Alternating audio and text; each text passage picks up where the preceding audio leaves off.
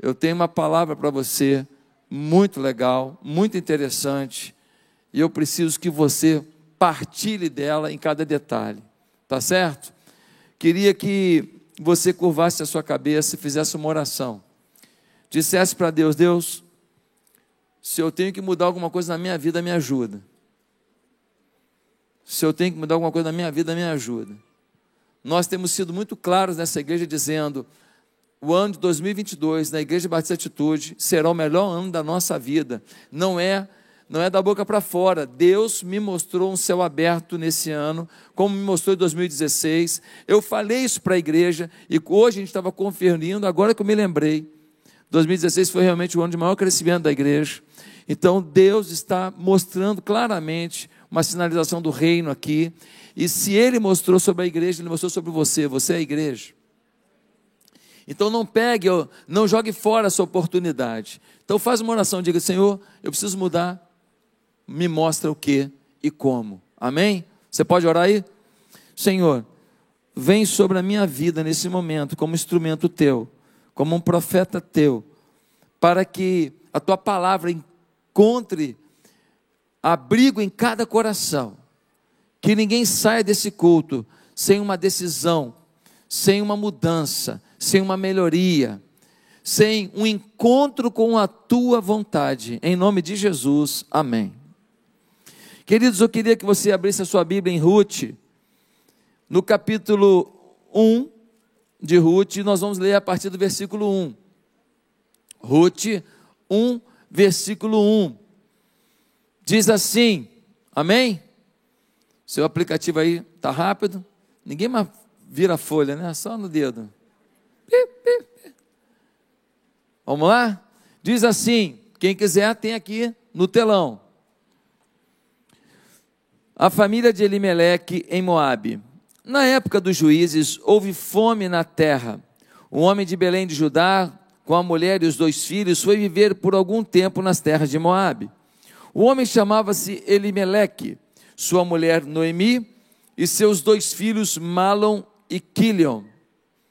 Eram efrateus de Belém, de Judá. Chegaram a Moabe e lá ficaram. Morreu Elimeleque, marido de Noemi, e ela ficou sozinha com seus dois filhos. Eles se casaram com mulheres moabitas, uma chamada Orfa e outra Ruth.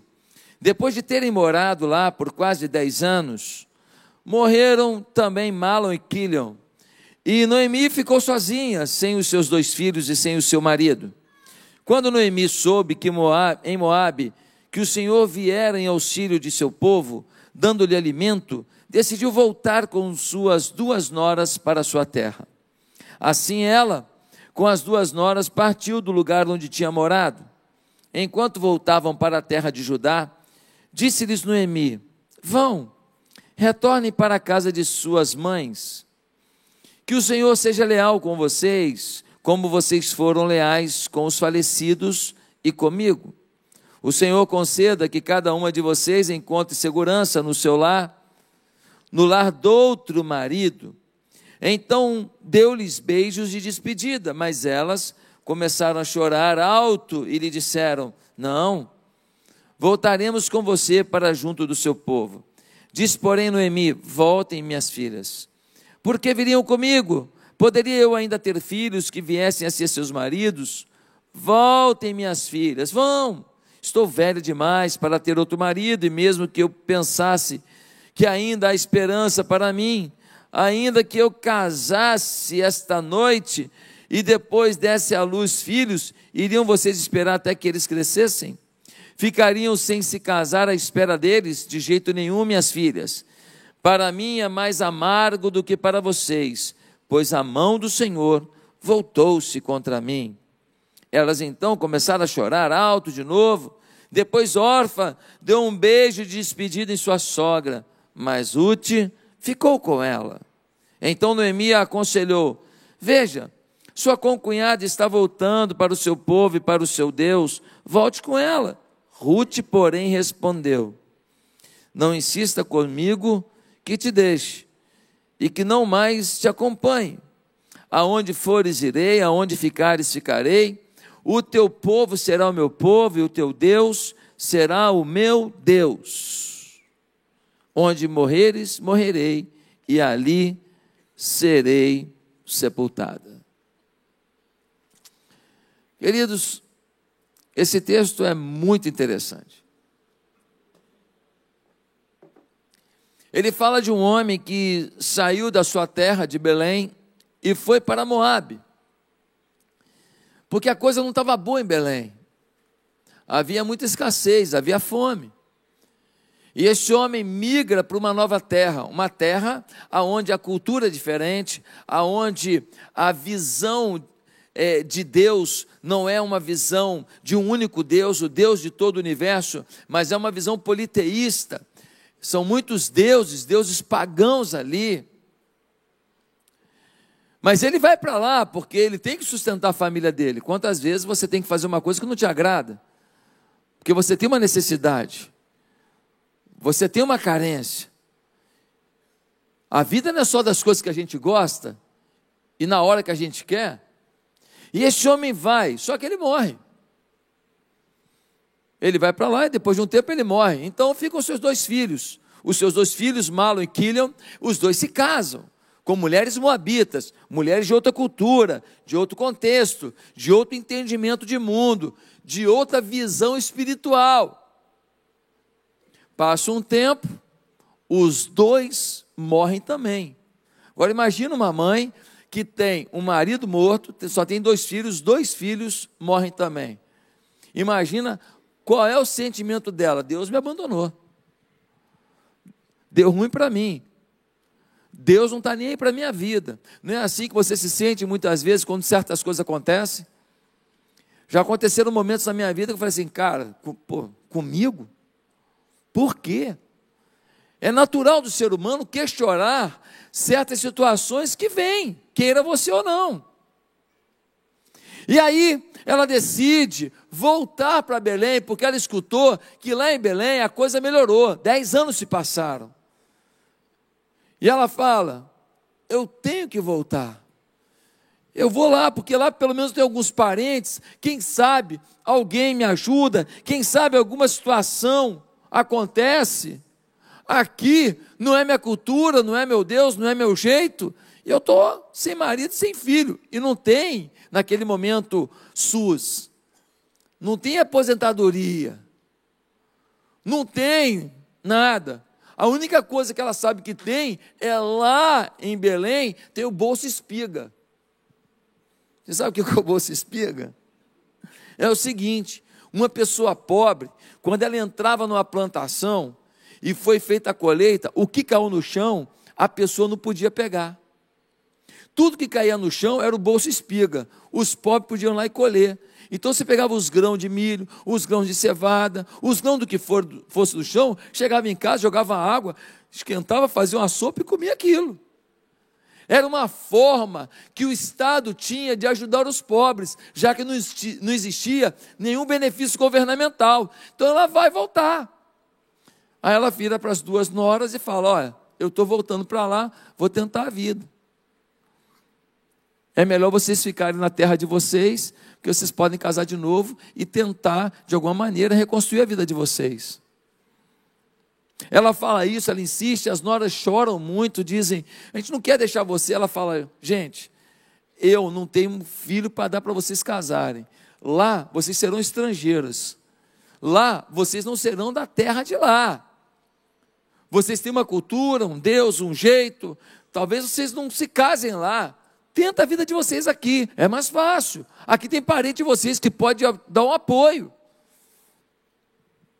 A órfã vira e fala assim, com lágrimas nos olhos: Eu estou te entendendo, então vou me despedir de você. Eu vou ficar aqui na terra de Moab. Porém, a Ruth diz para ela: Noemi, nem pense em pedir para eu te abandonar. Você é a pessoa mais marcante que passou pela minha vida. E eu queria te falar mais. Eu estou convertida. Porque o teu Deus é o meu Deus. E onde você for, eu irei. Onde você pousar, eu pousarei. E aonde você for sepultada, lá também serei. Eu vou contigo até o fim. Ou seja, eu vou participar desse processo de mudança completa na sua vida. Elas voltam para a terra de Belém, vão pegar o bolso espiga, os grãos que caem lá na colheita para poder matar a fome. E a Ruth vai lá, Noemi, como é que é? Não, você vai lá, o que cair no chão, você pega. Os pobres podem fazer isso, os pobres têm esse direito. Ela vai lá, ela começa a colher, aí ela recebe um monte de presente, porque um homem olhou para ela e alguém disse: Ó, essa aí é nora da Noemi, aquela mulher que foi embora dez anos atrás, esposa do Elimeleque. E ele fala: bota mais coisa para ela. Não deixa ela levar só o que está no chão, não. Pega espiga boa e dá para ela. Ela chega em casa cheia de espiga boa. Ela fala com a Noemi: Noemi, olha só, o dono lá da fazenda não deixou trazer só o que caiu no chão, não. Ele me deu um monte de coisa boa. Olha, umas espigas inteirinha, dá para a gente fazer um ensopado gostoso, para a gente matar a nossa fome. A Noemi fala assim, mas, mas quem que é o dono dessa fazenda? Ela fala, Boaz. Fala, Boaz, Boaz, Boaz. Ué, o Boaz é meu parente. Ei, aqui tem uma lei. E a lei é a seguinte: quando morre o marido de uma mulher, alguém da família, primeiro os irmãos, e depois dos irmãos, algum outro parente, pode resgatar a viúva, ou seja, casar com ela para ela não ficar abandonada. Casar com ela para ela ter alguém que, a, que o sustente. Senão as mulheres ficariam largadas e talvez muitas até se prostituiriam para poder viver. Ele pode ser o seu resgatador. A Ruth falou: Mas será que ele vai gostar de mim para isso? Casar comigo? Ela fala: Eu acho que é de Deus você ter ido logo nos campos de Boaz. E aí a, a nora, aí a sogra fala para ela: o, o Ruth, faz o seguinte, bota um perfume bem cheiroso, o almisca do deserto, toma um banho legal, bota perfume legal, escova o dente, dá um gargarejo com o cepacol, e vai lá e deita nos pés dele. Quando ele acordar, ele vai ver você aos pés dele, ele vai entender tudo. Ele vai entender que você está dizendo: Você pode me resgatar. E assim ela fez. O Boaz acordou, viu aquela moça bonita lá, aos pés dele. Ele olha e fala: Nossa vida. Aí ele fala: Você é parente de Noemi, né? Pois é, mas tem um cara que é o primeiro da fila para te resgatar. Eu não posso ir direto pela lei. E eu quero fazer tudo certinho. Eu já gostei de você desde o primeiro dia. Eu soube do carinho que você tem com a sua sogra. Você que maltrata a sogra, cuidado, você fica viúva.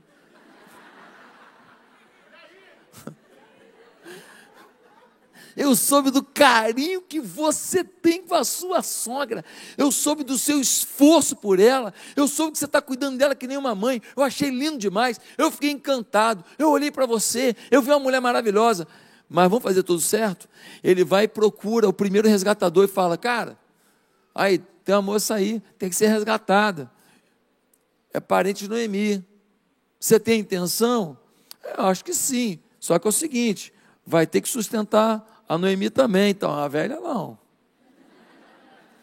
Vai ter que bancar tudo. Vai ter que levar a carne e o osso, meu chapa. Ele fala, não, é muita responsabilidade. Não vou nessa, não. Fala, então tá bom. Então você está fora, né? Beleza.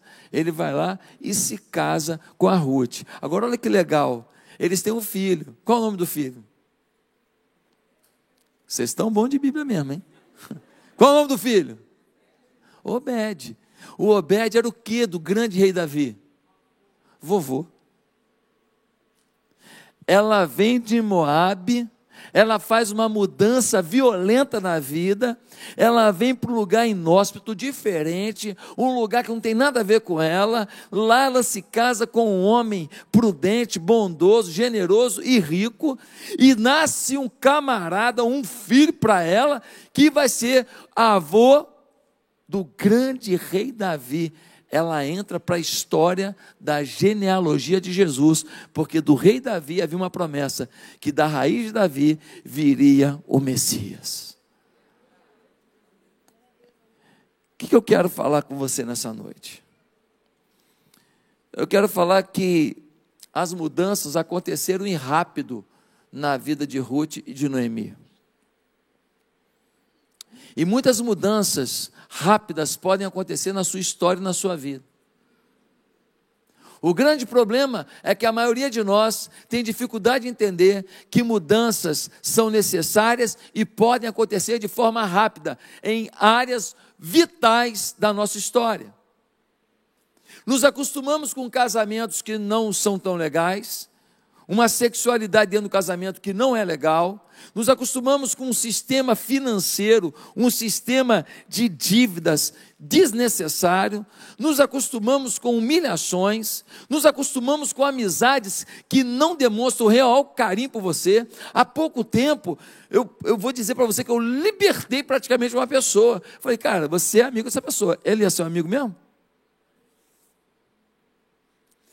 Porque quando eu olhei a forma de interação dos dois, eu via que esse aqui dava tudo para esse, esse aqui dava nada para esse. De vez em quando dava uma coisinha assim, só para manter o vínculo. Mas esse aqui, generosidade, amor, afeto, carinho, lealdade. O outro aqui, alguma coisinha. Muitas vezes você está vinculado a amizades que não são construtivas. E Deus está dizendo para você: você tem se disposto a mudar? Você está disposto a alterar os sistemas falidos da sua vida? Algumas pessoas, elas vivem no, num pecado, toda hora o mesmo pecado. Pastor, agora você é santo, você é santo. Namora, transa. Pô, tu vai ser santo quando? Será que no inferno tu vai conseguir? Algumas pessoas são enroladas, você tem um potencial, mas você é caloteiro. Você é enrolado. Você cobra de um para pagar o buraco do serviço que você vendeu para outro. Você nunca toma vergonha na cara. Pô, você tem um potencial incrível, você trabalha direito. Você dá teu preço, pô. Dá um preço justo, o preço que alguém pague. Mas entrega com qualidade essa porcaria de serviço seu. Mas não, você continua aquele negócio, você se viciou em enrolar os outros, em fazer serviço pela metade. Não, mas eu faço mais barato o preço, eu não entrego, mas eu faço mais barato. Alguns aqui vivem uma situação falida, falida, completamente falida internamente. Você olha para o espelho e quem você vê? Você não vê uma pessoa legal, você não vê uma pessoa próspera, você não vê uma pessoa bonita. Pastor, a bonita é por fora. Por fora não, a beleza começa por dentro. A beleza começa em eu falar, cara, eu tenho valores, eu tenho referências, eu tenho uma postura, eu tenho uma dignidade. E por conta disso eu vou melhorar esse cabelo, por conta disso eu vou fazer a chapinha, sei lá o quê. Por causa disso eu sou mulher, então vou pintar a unha, eu vou fazer não sei o que lá. Tudo bem, mas começa por dentro. Os teus problemas, todos os teus problemas, a solução não está num cheque, não está no emprego. Todos os teus problemas estão dentro de você. Quando você resolve o teu problema dentro de você, depois você vai ter um plano estratégico, você vai ter alguma oportunidade, você vai ter a fé para poder executar isso fora de você, mas as soluções começam dentro de você. Se você resolveu dentro de você, já está resolvido. Agora a questão é uma execução. Agora é uma questão de materialização. Pastor, dá um exemplo. Ué, se uma pessoa me feriu e eu já perdoei, está resolvido. Agora não quer dizer que não me machucou, não quer dizer que ela não me deve um dinheiro, que ela pegou emprestado e não devolveu. Tem alguma coisa, mas eu estou resolvido, eu estou em paz. Eu resolvi dentro de mim. Depois fora, vai para a justiça ou não vai? É outros 500. Então hoje, que tal mudar, caramba? Que tal mudar? Que tal não aceitar uma vida segundo um padrão, numa área ou na outra? Porque não, meu pai faz assim, mamãe faz assim, todo mundo na família é assim. Você não precisa ser assim. Na minha família todo mundo é fofoqueiro, pastor. A gente já nasce com fofoca. Nós somos fofoqueiro profissional. Jesus amado, que tal ser uma pessoa legal? Porque a fofoca tem a ver com baixa autoestima, ou tem a ver com inveja, tem a ver com alguma coisa ruim. Por isso você fala mal dos outros. Que tal melhorar a sua forma de ser? Então, hoje, eu quero propor rapidamente, a partir desse texto, o que, que a gente pode fazer para ter as mudanças. Primeiro, para você mudar, você vai ter que ter muita determinação, porque o normal é desistir. A maioria das pessoas desiste. A maioria, maioria das pessoas não insiste num projeto, num objetivo de mudança. Agora dá uma olhada só. A órfã foi tentada a desistir, acabou desistindo. Ela falou: Não, eu vou contigo, Noemi. Eu vou contigo para Belém. Eu vou, eu vou, eu vou. Ah, ó, você não vai conseguir casar lá. Eu vou, eu vou. Ó, você pode passar perrengue. É, acho que eu não vou, não. Ela estava com a Noemi até um ponto. O lugar de transição para o seu crescimento e uma nova fase na sua vida é um lugar de conflito. Porque você tem que vencer uma voz dizendo para você: como você se atreve a pensar que pode deixar essa vida que você vive, esse jeito que você vive, essa estrutura que você vive, esse modelo de, de vida que você vive? Quem te falou que você pode? No fundo da mente está um medo assombroso de que as coisas deem errado, de que alguém revele um erro que você teve, de que você viva uma frustração, como você conhece pessoas que viveram, que você fracasse de novo como você já fracassou outrora, que alguém bote o dedo na sua cara e diga para você que você falhou e é uma pessoa a qual você sempre quer ter aprovação. Então você fica muito, muito bloqueado para querer mudar, porque o medo é mudar e dar errado. E aí alguém botou o dedo na cara quem você pensou que era.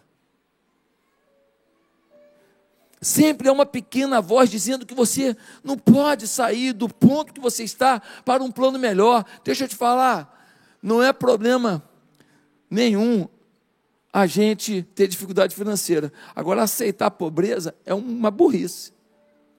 Que eu conheço gente pobre de Marredeci. Conhece de Marredeci? Quem conhece de Marredeci? Isso, pessoal de mais de 50 anos, legal. Pobre de Marredeci, que de repente mudou de vida. E você que nem é de Marredeci, por que, que não pode melhorar a sua vida? Eu conheço casamento que era uma porcaria, um lá, outro cá. Um no quarto, outro na sala, se falar pelo WhatsApp. Um dia eles amadureceram, sentaram, botaram a bola no chão, falaram, cara, estamos dois perdendo. Eu estou cheio de vontade de pegar alguém, você está com vontade também, porque a gente tem um ou outro aqui, a gente não se pega. A gente não se beija, a gente não se agarra. A gente é casado, mas a gente vive que nem dois, duas múmias dentro de um sarcófago. Vamos botar a bola no chão aqui, vamos recomeçar recomeçaram, pediram a Deus orientação e o casamento foi avivado e Deus abençoou. Conheço vários, conheço centenas de casos assim. Por que não pode ser a sua história?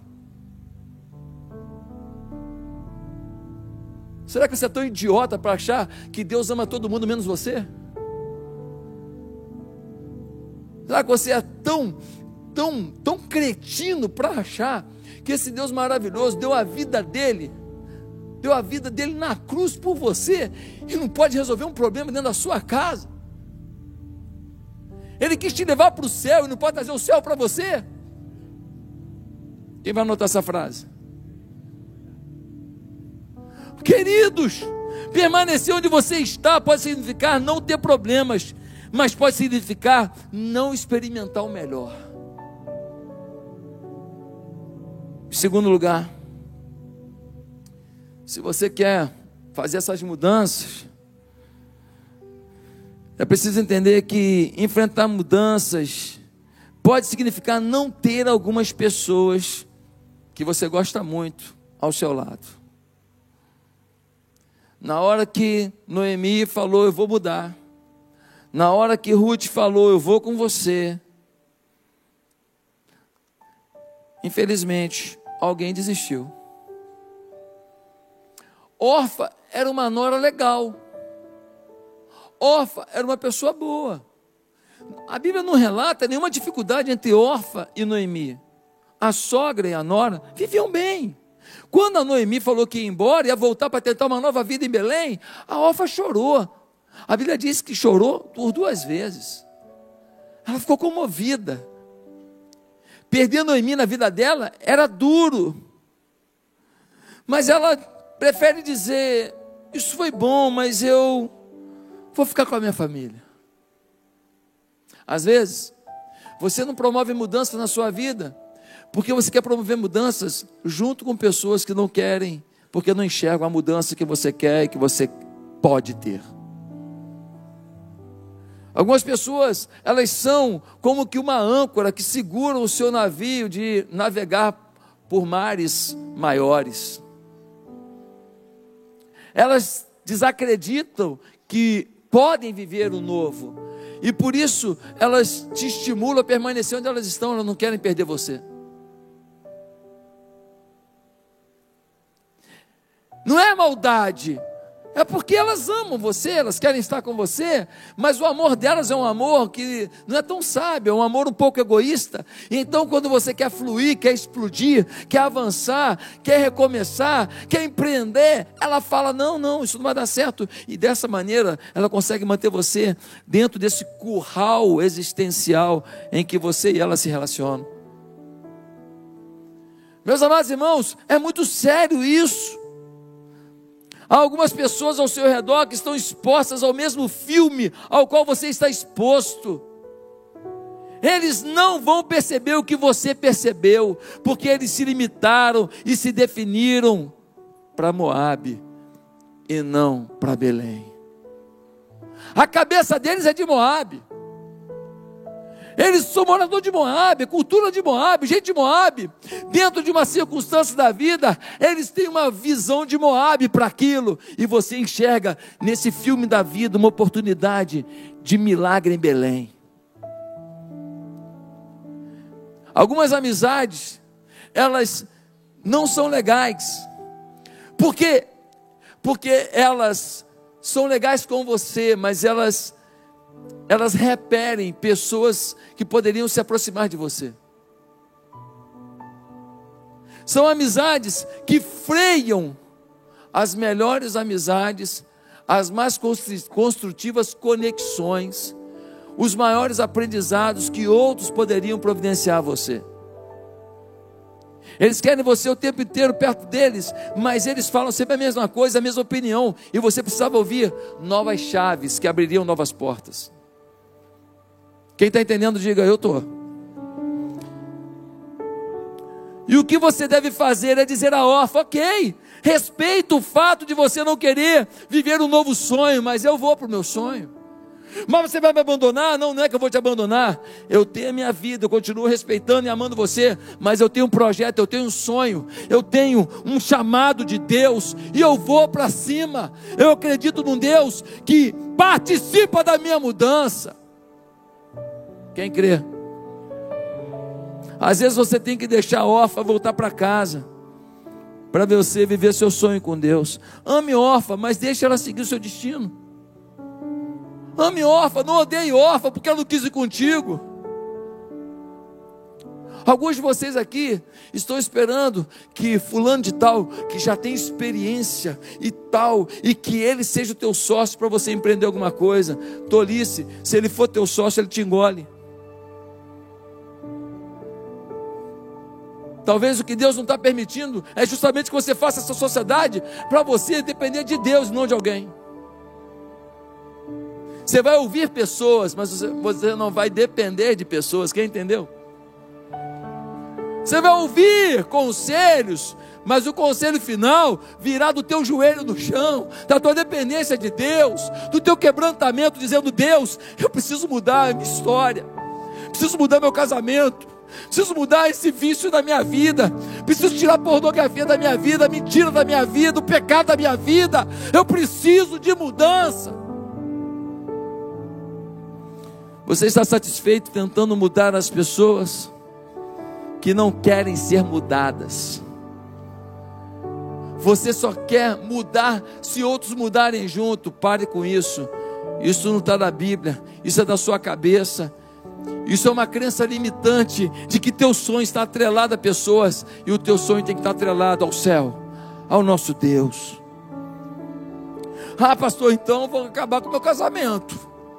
Eu não estou falando de divórcio. Porque você fez uma aliança de casamento que é mais forte do que qualquer outra aliança ou sociedade dessa vida. Eu estou falando de sociedade, de amizades, de um parente teu que fala mal de todo mundo para você, que traz mal-estar para você, que fala mal da igreja para você, que vê um pastor num parque da Disney e fala assim: ah, aí ó, viaja para passear e vocês aqui ralando na igreja. Ninguém falou isso aqui, não, eu estou só sugerindo. Não, ninguém, eu não ouvi ninguém dizer não. Mas já que se alguém pensou, já mando logo.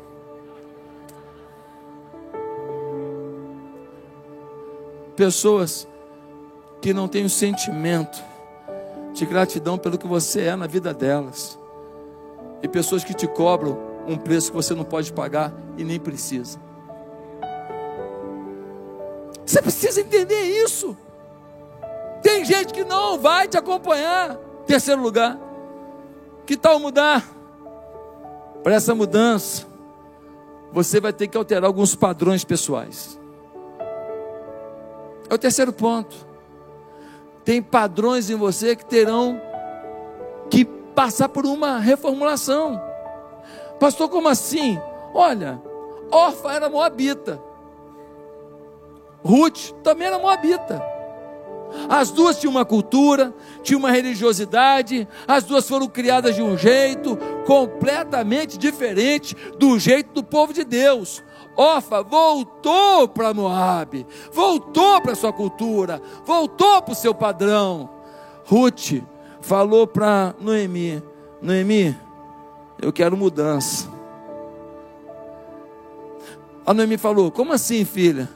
Eu estou voltando para Belém. Pois é, eu também vou com você. Porque eu não estou só mudando de cidade, eu estou mudando de padrão. Como assim, Ruth? É o seguinte, Noemi.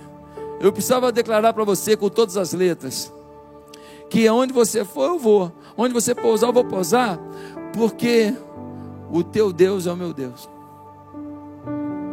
Eu mudei meu padrão.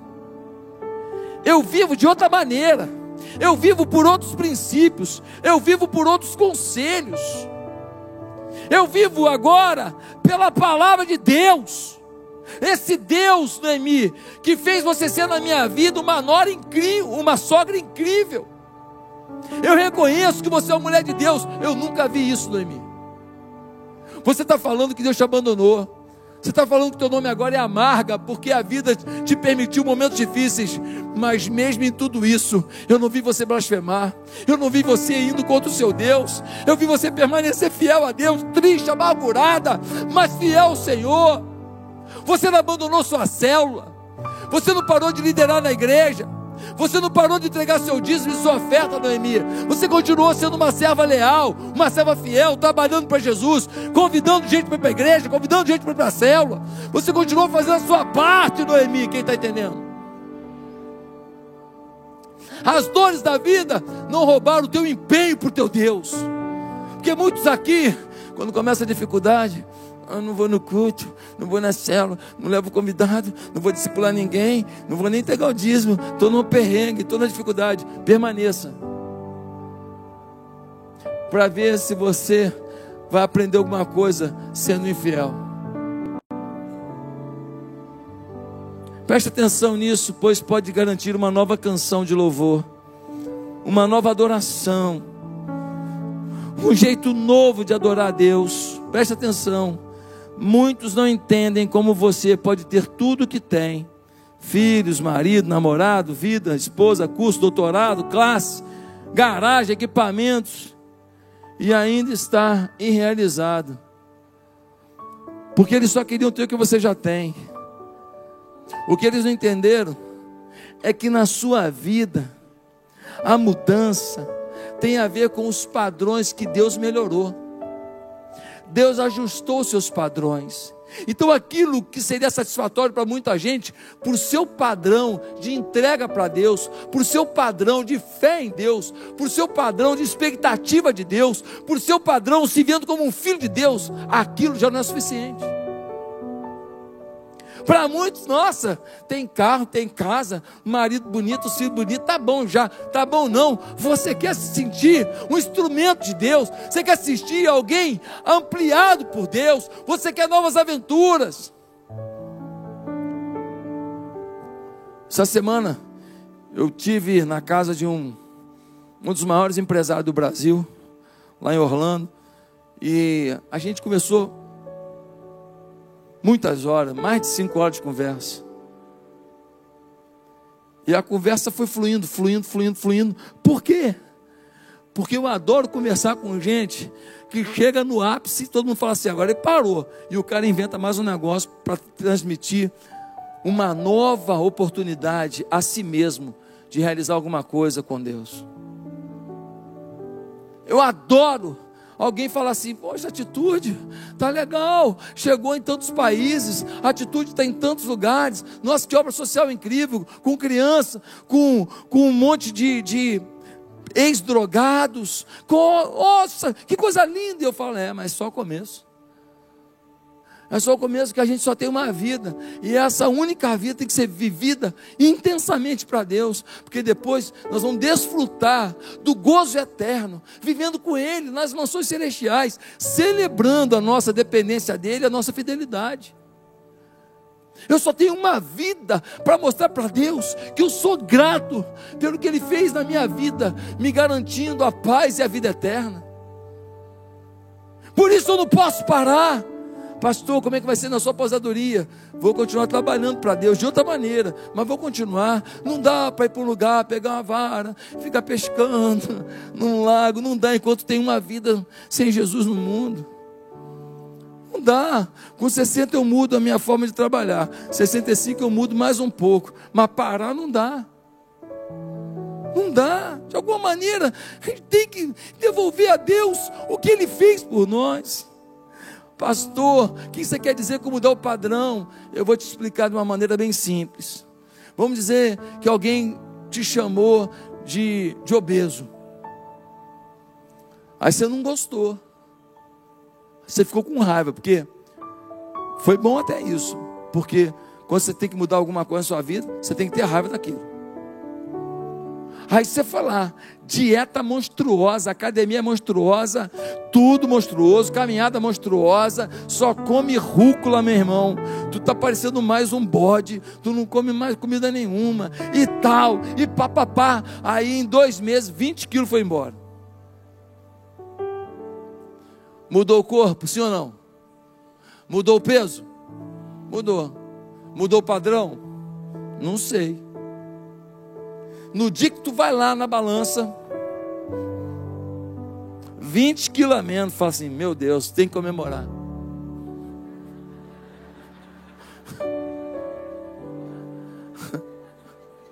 Ou não? Tenho que comemorar. Entra na churrascaria, meu irmão, meu irmão. Faz fila para te ver. Fala, não, não, o cara não está comendo, o cara está dando um show. Não, isso aí não é uma pessoa comendo. Isso é a Broadway no Brasil. E toma carne, carne, carne. Todo mundo olhando. Meu Deus, como é que pode isso? Quando todo mundo pensa que ele vai parar, ele fala assim: tem bacalhau? Bacalhau, aquela batata. Comemorar 20 quilos mesmo. Eu pergunto: mudou o peso? Mudou. Mudou o design? Mudou. mas não mudou o padrão. Às vezes, você até muda alguma coisa no seu casamento, mas você tem que mudar, às vezes, é o padrão, é o conceito. Não é fazer uma coisa por um período de tempo, simplesmente para agradar e para a mulher não ficar zangada e não ir embora. Se você não mudar o padrão, você vai repetir a dose. Quantas pessoas que você conhece que melhoraram depois de uma situação difícil, mas não mudaram o padrão e de repente fracassaram no mesmo ponto, sim ou não? Isso vale para bebida, vale para droga, vale para qualquer coisa. Gente, nós precisamos mudar o padrão, o padrão. Qual é o padrão que você tem que mudar na sua vida? Qual é o conceito que você tem que mudar na sua vida? Quarto lugar, que tal mudar? É bem difícil mudar se você não encontrar incentivadores. Mudança de padrão requer incentivadores. A Noemi perguntou para Ruth: oh, Ruth, você voltou lá do campo, não apenas com grãos que caíram no chão, vieram espigas inteiras, Ruth. Ruth, tem aqui muito dinheiro, Ruth. Nós não temos esse dinheiro, Ruth. Como você trouxe essas espigas de cevada, de milho, essa abundância de comida, Ruth? Ela falou: ah, foi um moço lá. Quem foi? Ah, foi um moço, parece que o nome dele é Boaz. É mesmo? A Noemi falou: ele pode ser o teu incentivador, ele pode ser o teu patrocinador, ele pode ser o teu resgatador. O teu influenciador, o teu apoiador, o teu resgatador, o teu patrocinador pode ser uma pessoa que não tem tua cultura, não tem o teu Deus, não tem o teu pensamento, não tem as tuas ideias, não tem os teus conceitos, não tem nada que você tem, mas simplesmente ele entra na tua vida, num momento da tua vida, para te empurrar para um novo objetivo, e você chega no objetivo, depois ele até sai da tua vida, mas ele foi aquele impulsionador na sua vida naquele momento, quem está entendendo? Isso acontece comigo de vez em quando. Pessoas que me impulsionam para outra coisa, que me colocam numa outra dimensão, que me oportunizam situações. Meus amados, o que seria de Israel se Deus não colocasse lá um Moisés? Ele foi lá, falou: Ó, eu estava lá na minha terra, não tinha nada a ver com isso, mas vim aqui para falar que Deus quer que o povo saia. E o faraó teve que liberar o povo. O que seria de um Paulo se não fosse um Barnabé? O Paulo estava lá na terra dele, largado. Ele foi para Jerusalém, arrumou tanto problema que os apóstolos falaram: Cara, volta para tua casa, depois a gente te busca. Nunca mais buscaram. Os anos se passaram e o Paulo, um talento, o maior apóstolo da história, estava perdido na cidade dele. Ninguém ouviu falar de nada de bom que ele estivesse fazendo lá. Ele não estava produzindo lá. Ele estava amargurado, ferido. Os apóstolos abandonaram. O Barnabé foi lá e falou: Estou indo para Antioquia trabalhar, vem comigo. Aí o Paulo foi para Antioquia, Barnabé incentivando, Barnabé patrocinando. Daqui a pouco Paulo vai ganhando força, ganhando musculatura, ganhando musculatura. Foi, foi, foi, foi. Se tornou uma fera. E o Espírito Santo usou para escrever quase metade do Novo Testamento. Irmãos, olha que coisa legal ter um patrocinador. O que seria de Pedro sem Jesus? Um brigão pescador. Um nervosinho pescador. Simplesmente mais um pescador, mais um cara nervosinho só. Aí Jesus entra na vida dele, o que, que ele vira? Ele vira o maior apóstolo dentro do contexto do povo de Israel. Ele se torna o pregador do dia de Pentecostes. Ele se torna o líder da igreja. Não é fenomenal? Sabe quem é o teu patrocinador maior, às vezes? Um discipulador.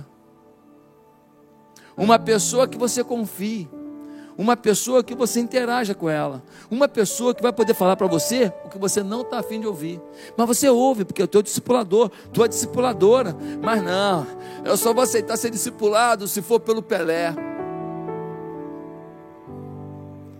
Não, não, eu só vou ser discipulada se for a Mulher Maravilha. Você escolhe de onde vai vir a tua bênção, e por causa disso a tua bênção não vem de lugar nenhum. Essa frase é boa também. Você fica escolhendo tanto, é que nem aquela pessoa, está esperando um cara tão maneiro, tão perfeito, o nariz do Brad Pitt, a boca do, do Tom Cruise, o ouvido do. Como é que é o nome do outro lá? Rooney. Cara, fica. Esse cara é um Frankenstein. É um pedaço de cada um, meu. Não, querido. Tem um cara maneiro, legal, trabalhador, homem de Deus tal. É meio esquisitinha essa partezinha assim tal. Mas te ama, é legal, fiel, trata a mãe dele com dignidade, apoia os pais dele, uma pessoa que tem sentimento de família, tal. Aí você está escolhendo, escolhendo. É, mas acontece que eu já tenho doutorado e ele nem acabou a faculdade, né? Pois é, mas o cara é trabalhador, trabalha o dia inteiro, está fazendo faculdade à noite, não teve a vida mansa que você teve, não. Teve que ralar, mas está aí correndo atrás, tal. Você tem que olhar o potencial da pessoa e não apenas a realização, porque quando ele terminar a faculdade, não quer mais você, não, doutora. É, doutora. É. Então, gente, você não quer um discipulador, você não quer discipuladora, você não quer ir para uma célula, tem uma convivência semanal. Não, não, não, não, não gosto de célula, não. Tal. Você não vai para o céu, tá? Porque no céu vai ter esses irmãos da célula, vão estar tá lá. Tu não, quer, pô, tu não quer conviver, fica aí, irmão. É, pô.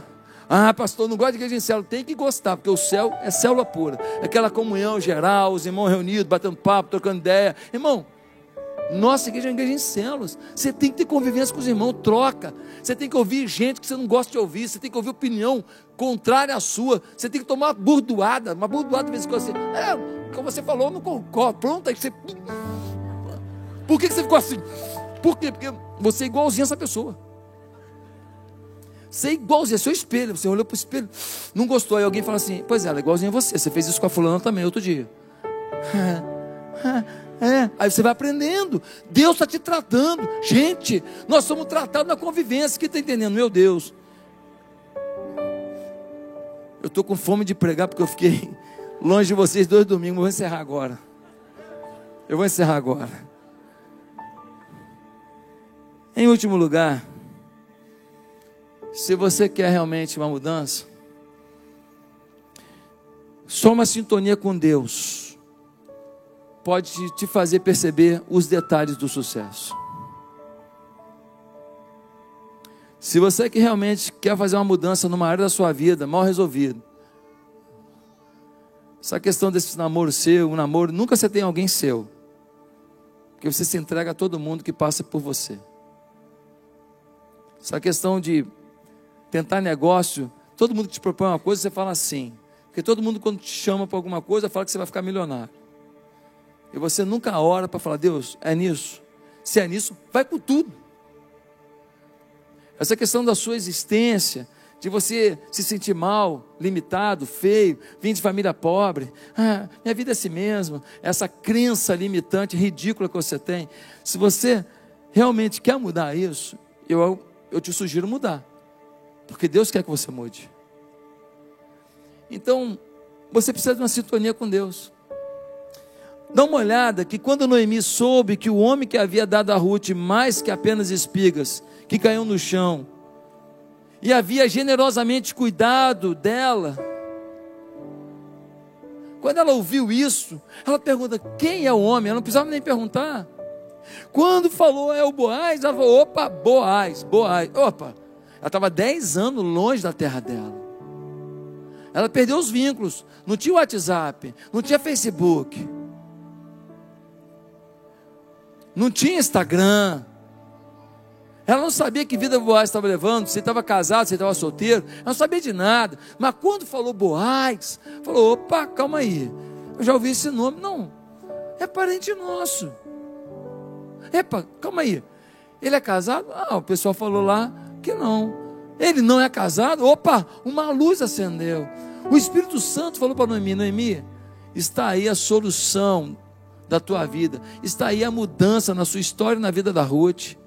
A fidelidade de vocês será recompensada. Começa por Boaz. Eu coloquei um patrocinador nas vidas de vocês. Bota a Ruth em contato com ele que vai dar certo.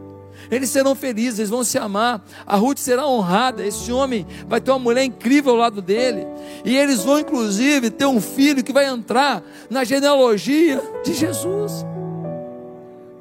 Deus já sabia do plano, mas Noemi percebeu o plano.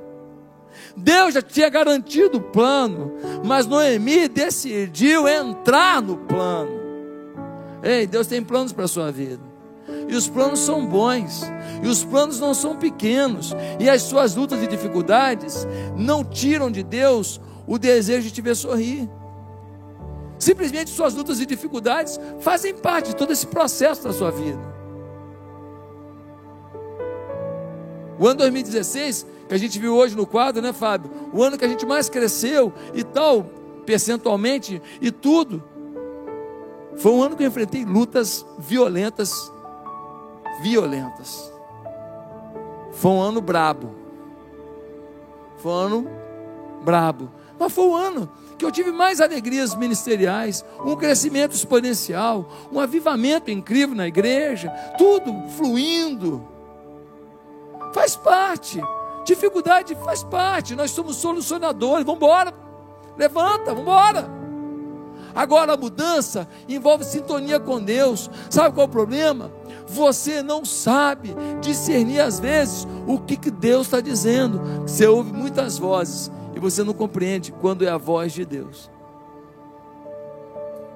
Pastor, queria compreender a voz de Deus. Tem que ter intimidade. A Bianca, se ela olhar esquisito um pouquinho, eu falo, ih, não gostou. Aí eu ih, vai querer conversar sobre isso depois. Eu já sei. Eu já sei quando não gostou e já sei quando não gostou que vai querer conversar depois. Aquelas resenhas de mulher chata pra caramba. Aí eu já me preparo psicologicamente. Falo, pronto, quando ela falar, tá bom, eu vou conversar. Porque é homem e mulher, é diferente. Para mim, certas coisas ruins, aí, vamos ignorar esse negócio, vamos embora para frente. Para ela, não. Para ela quer falar, para ter certeza que eu entendi. Só lá em casa, né? Só lamenta em sua casa, amigo. Gente, Deus não parou de falar. O problema é que nós nos desacostumamos de ouvir Deus. A gente está ouvindo tanta coisa, a gente vê tanto vídeo, a gente responde tanto WhatsApp, a gente manda tanto coraçãozinho, dedinho, mãozinha, que a gente não consegue sintonizar no céu. Você não entra na frequência do céu, quer ouvir o quê? Não, eu ouvi hoje quando o Lucas estava cantando, pastor. Tu és fiel, Senhor. Eu sei que tu és. Pastor, senti uma. Pois é, você vive de momento produzido por um patrocinador. Você tem que viver a sua experiência. Você tem que você fazer a sua canção. Esse momento é para ativar você. Mas você que tem que construir sua realidade com Deus. E quando você tem intimidade com Deus, as portas se abrem, gente. Gente, é tanta coisa boa que acontece na minha vida sem eu mexer um, uma palha hoje. Parece que tudo que a gente vai semeando ao longo da vida, de repente, começa a brotar na vida da gente assim multiplicado. É incrível. Não quer dizer que eu não tenha muitos problemas. Tenho. Não quer dizer que eu não tenho que administrar. Eu lidero muita gente. A gente tem que administrar. São pessoas. Elas têm direito de ter sensações, pensamentos, opiniões divergentes. Muito problema? Eu tenho.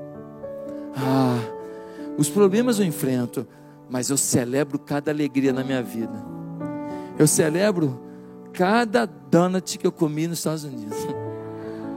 Eu celebro cada doce de leite que eu comi. Eu celebro, por quê? Porque eu sei que muita gente não tem um doce de leite para sorrir. Eu celebro cada dia que eu vou na academia. Cada dia que eu levanto um peso e o meu ombro está bom, meu braço está legal, está aguentando, eu não me lesionei, que bom, que alegria. Celebre cada dia de vitória. Perceba onde Deus já está agindo sobre você. E então, decida mudar naquilo que você não aguenta mais. Curva a sua cabeça.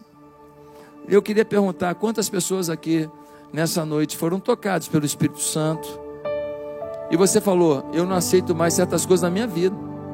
Eu não aceito.